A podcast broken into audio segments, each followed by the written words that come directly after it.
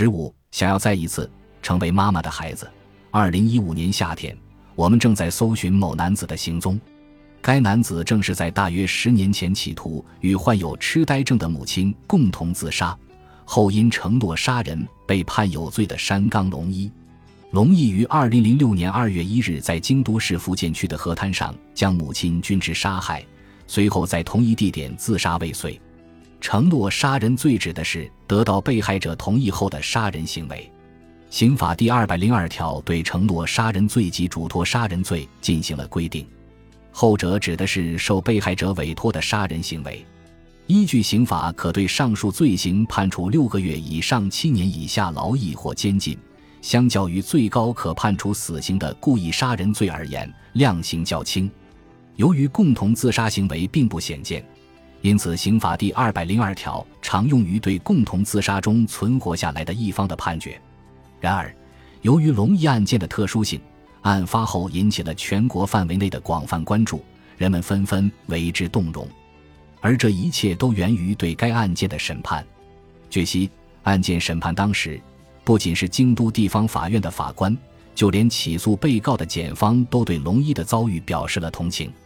法庭对龙姨作出了缓刑的判决。每日新闻于二零零六年四月对该案的初审情况进行了报道，检方详细描述了在全心全意照顾母亲的同时，逐渐力不从心，陷入走投无路境遇的过程。法官眼圈发红，哽咽的说不出话，狱警也不禁流下眼泪，整个法庭陷入寂静。案件自发生以来，虽已过去十年有余。仍然以让法官为之落泪、整个法庭泪流不止等新闻标题被人们铭记，并被翻拍成电视剧、改编成漫画和戏剧，在网络上不断引发讨论。京都福建杀害痴呆症母亲案件，因而成为了最为人所熟知的看护杀人案件。审判记录及新闻资料所展现的龙毅和君之的故事，让所有人动容。拂晓的京都气温只有五度，寒冷刺骨。二零零六年二月一日早晨六点，坐在轮椅上熟睡着的君之睁开了眼睛。此时，他与龙一正在京都市福建区贵川河滩上的大树下，为与母亲共同结束生命。龙一在前一天深夜带着母亲来到此处，但是龙一内心充斥着恐惧，什么也没做，就这样静坐到了天明。早晨，龙一望着醒来的君之说：“我已经活不下去了，就在这里结束吧。”君之喃喃道：“还是下不了手是吗？”随后用异常坚定的语气轻声说道：“龙一，我们一起吧，你也一起吧。”龙一哭泣着不住向母亲说着对不起，对不起。君之耳语道：“到这儿来。”遂轻轻将自己的额头抵在龙一的额头上：“你是我的儿子，我很欣慰。”母亲的这句话让龙一下定了决心。坐在轮椅上的君之无法动手，那么只有自己了。龙毅走到轮椅后，用毛巾将母亲的脖子勒住，君之的身体不住地抽搐。于是，龙毅将菜刀刺入了母亲脖子的左侧。真的对不起，对不起。龙毅将背对着自己坐在轮椅上的母亲紧紧抱住。此时，君之已没了气息。随后。龙一尝试用刀刺入自己的脖子和腹部，并打算用绳子在树上自缢，然而由于绳子没有系紧，并未成功。龙姨渐渐丧失了意识。上午八点左右，路人发现龙姨并报了警，龙姨因此得救了。龙一出生于京都市内繁华的河源地区，是家中独子，其父是京有禅名将。京有禅是京都传统染色技艺。以华丽的纹样著称。一九五零年代至一九六零年代，使用经有禅技艺染色的高级丝绸制品相当畅销。龙一的父亲收入颇丰，家庭富裕，亲戚无不羡慕嫉妒。住的房子租金真高啊！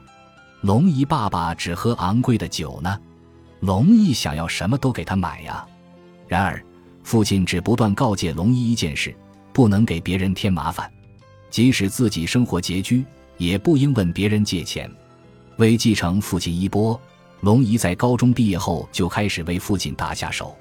自那之后十五年，龙一也成为了一名染色技匠。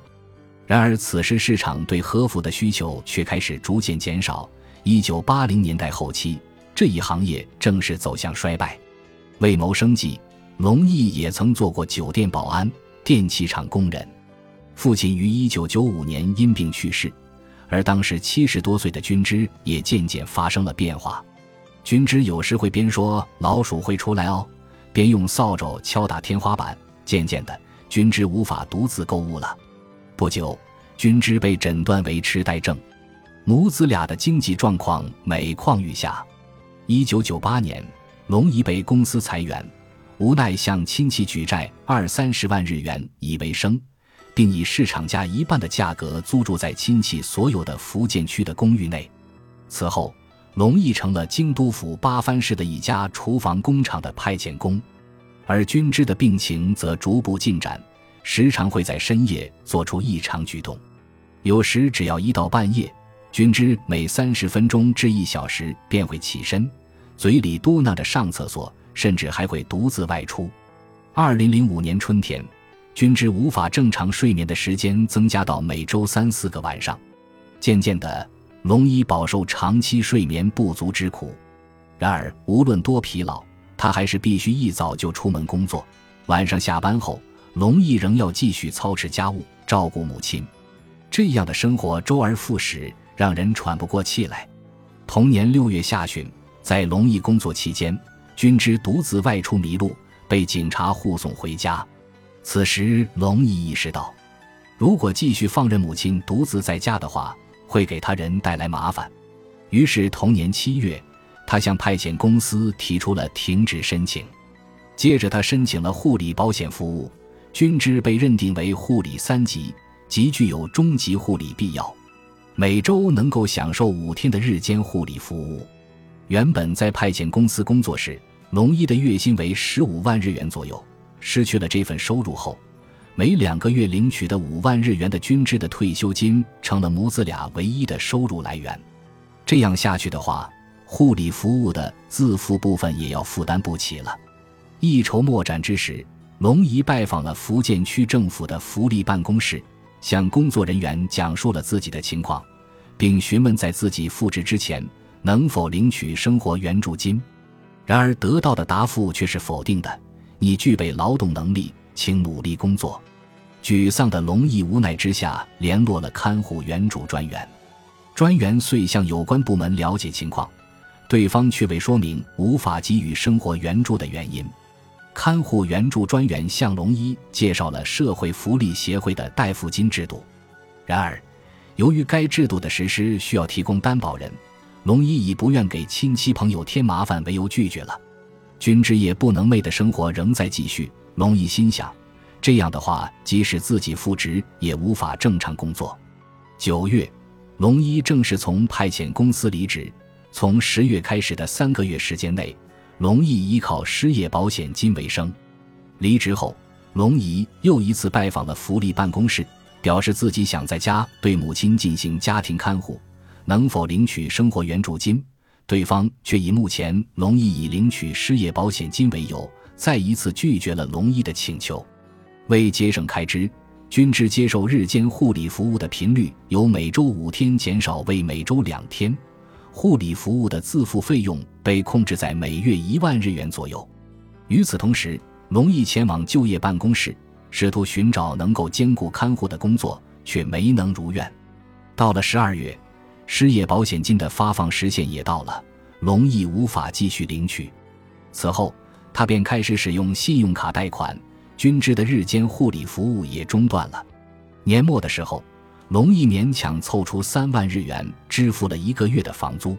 此时的龙毅感到内心绝望，自己已无法再筹到更多的钱了，除了一死，别无他法。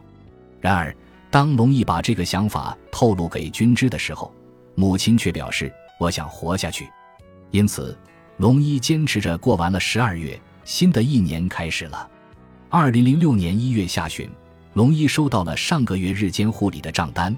共需支付三六百日元，龙毅使用信用卡贷款的一万日元支付了费用后，剩余的钱加上龙毅身上的现金，总共只剩七零零零日元左右了。这样一来，连二月份的房租都付不起了，已经无法继续在这个家住下去了。我只能带着母亲离开这里去寻死了。现在住着的房子是亲戚们以便宜的价格租给自己和母亲住的。龙一万念俱灰之下，给亲戚们留下了遗书。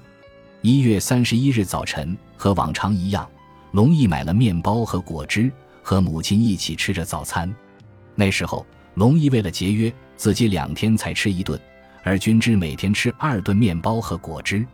随后，龙毅想着结束生命之前，最后再带母亲去一次充满着家人幸福回忆的地方看看。龙毅把刀和绳子装进背包，随后拉下电闸，便带着君之出了门。母子俩出发前往河源町一带。那里正是龙毅出生长大的地方。